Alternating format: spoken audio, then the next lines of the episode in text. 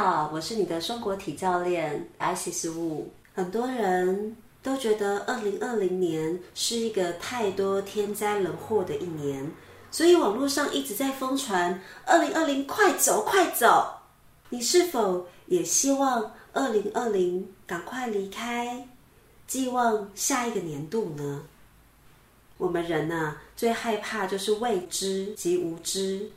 因此而产生极大的恐惧，而我们本能的又不想受苦，想要趋吉避凶，对于命运却又有无能为力、无法掌控的感觉，于是我们就会对生活产生了一种无意义的随波逐流。你也是这样吗？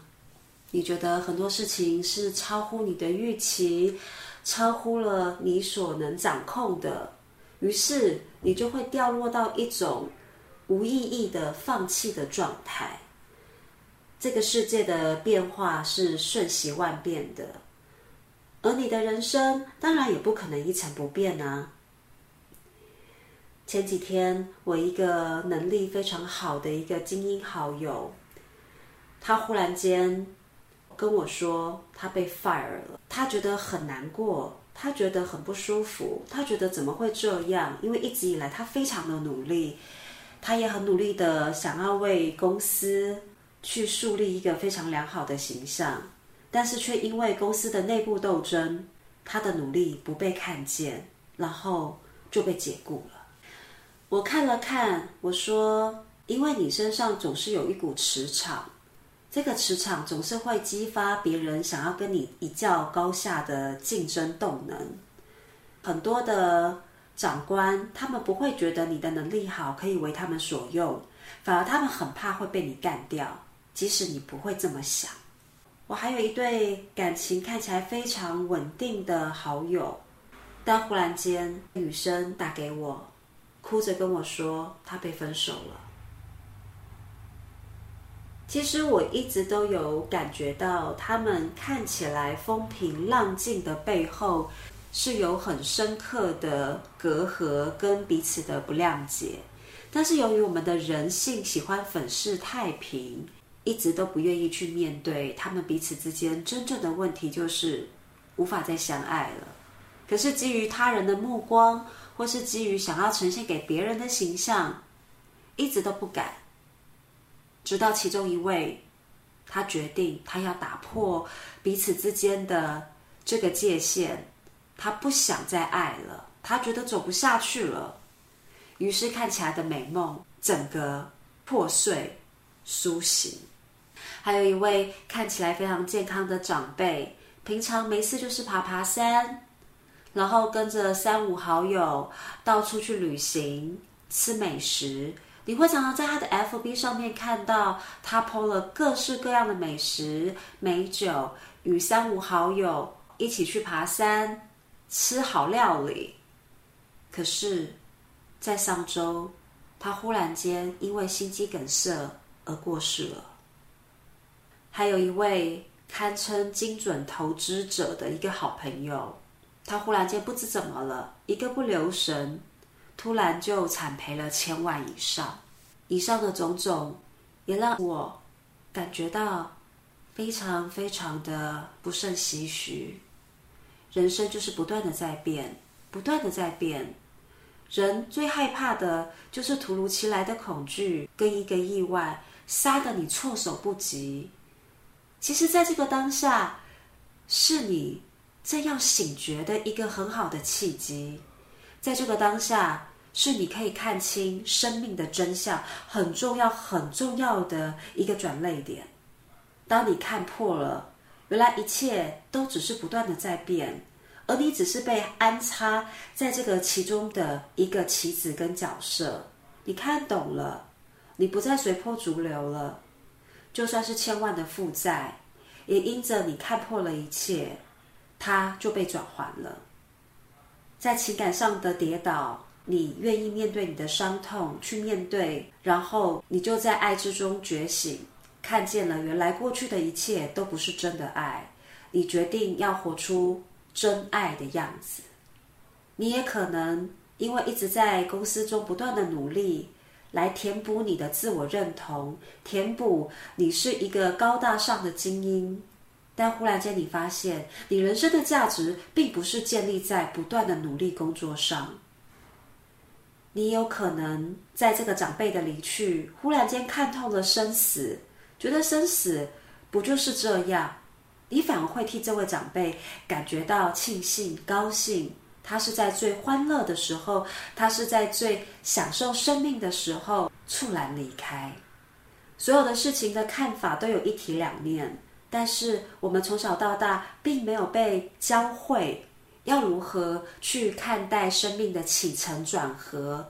我们一直不断的被要求要更努力，要更勇敢，要更进步，要更突破，还要更卓越。没有人拍拍我们的肩膀，摸摸我们的头，跟我们说失败不可耻，被抛弃了不可耻。损失了上千万，也不代表你失去了一个权威及专家的头衔。我们都是一直被逼迫着长大。你可以透过你的生命中不断重复发生的事件，或是你最在意的事情，譬如说你在意的是情，有些人在意的是钱，有些人在意的是自己在这个社会上的社经地位及头衔。你可以透过你所在乎的。然后去看到你内在的空洞及匮乏到底是什么。艾西斯看到了这些状况，很想拉大家一把。我们其实是可以一起创造美梦。你也有能力在噩梦之中苏醒。即将要迈入二零二一了，二零二零，你我大家都不会太舒服。但是你是带着恐惧的心想要去逃亡二零二零，那么。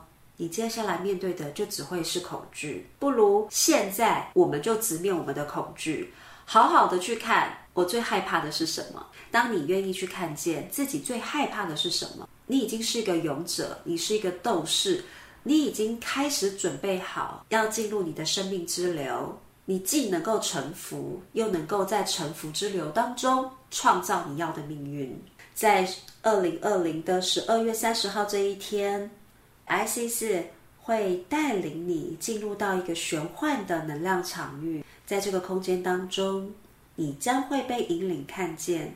在二零二一年，你最需要直面的课题是什么？是你的事业吗？现在你的工作是你想要的吗？现在的事业停滞不前，你该要怎么样的去突破？你是否真正的在发挥你的天赋才华，勇敢的走上？你该要去的舞台，让你在你自己生命的舞台中发光发亮呢？在金钱的层面上，你是否真正的由内而外，打从心底的觉得你值得过更好的生活？你是否有问过你自己，我真正想要的到底是什么？如果金钱是一种成就的象征，那么你甘于现在的状况吗？金钱只是反映我们对自己的价值感来到了一个什么样的地步，它并不是我们追求的主要目标，它只是一个显象的结果。透过这个金钱的结果，就是要让你看到你的创造力在哪里，你的天赋用在哪里，你的价值感以及你是否愿意让自己过更好的生活有极大的关系。那么，你很在乎金钱的话，二零二一年，你就能够去看见你最大的金钱课题及挑战又是什么？在关系上，你是否觉得你是一个很依赖的人呢？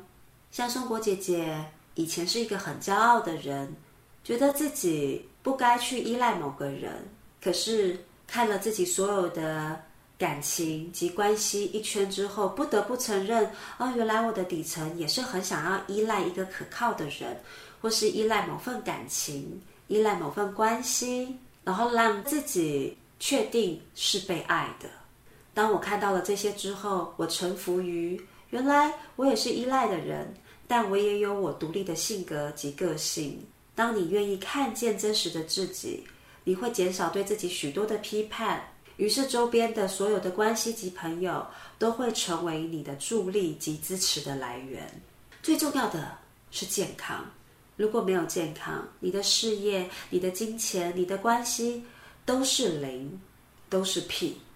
在健康上面，最困扰你的是什么呢？即使是一个小小的毛病，可能容易鼻塞，像我一样，哎，常常会觉得过敏，或是有些人觉得眼睛容易干涩，或是喉咙容易痛，或是总是会被一些小小的病痛缠身。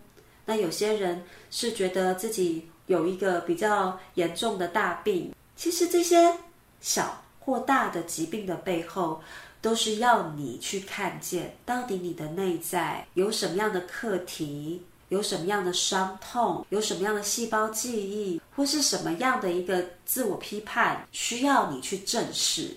当你愿意去看见，所有的恐惧都会瞬间瓦解。当你直面了你的恐惧，你才能够去直面你的欲望。当你直面你的欲望，你才能够去直面你的创造力。当你直面你的创造力，你才会发现你就是神，所有的命运都是掌控在你的手上。所以，二零二零年的十二月三十号，这是一个非常重大的活动，让你挥别你自己过去旧的自己，把所有的旧模式、旧的框架，然后旧的创伤，你害怕的、你所恐惧的，直面它，然后好好的跟它道别。在新的年度，在二零二一年，你才能够昂首阔步的走向你人生舞台中的这个宝座，你才能够真正的在这个宝座中接受皇冠的加冕，接受权杖的受持，因为权杖的这个权柄，它代表着你的自信、你的成就、你的勇敢。以及你至高无上的光及力量。当你拿到这个权柄，当你戴上皇冠，当你坐上你的宝座，你才可以看得更高、更远、更清楚。你就是你的世界的王。你怎么样为你自己打理好你的国度，去创造你的新世纪、更大的纪元？因为接下来在二零二零的年底，十二月就要进入我们的宝瓶座世纪。而土星及木星的相遇，也会把过去你所累积的努力不断的放大，然后也会让你更能够逐梦踏实，不再天马行空，不再天上飘。所以，二零二零的十二月三十号这一天是一个非常重要的时间点，也是你生命的转捩点。如果你愿意过来，你将会看见全新的自己。当你与全新自己相遇，你最大的爆发力就会被展现，我们等你哦。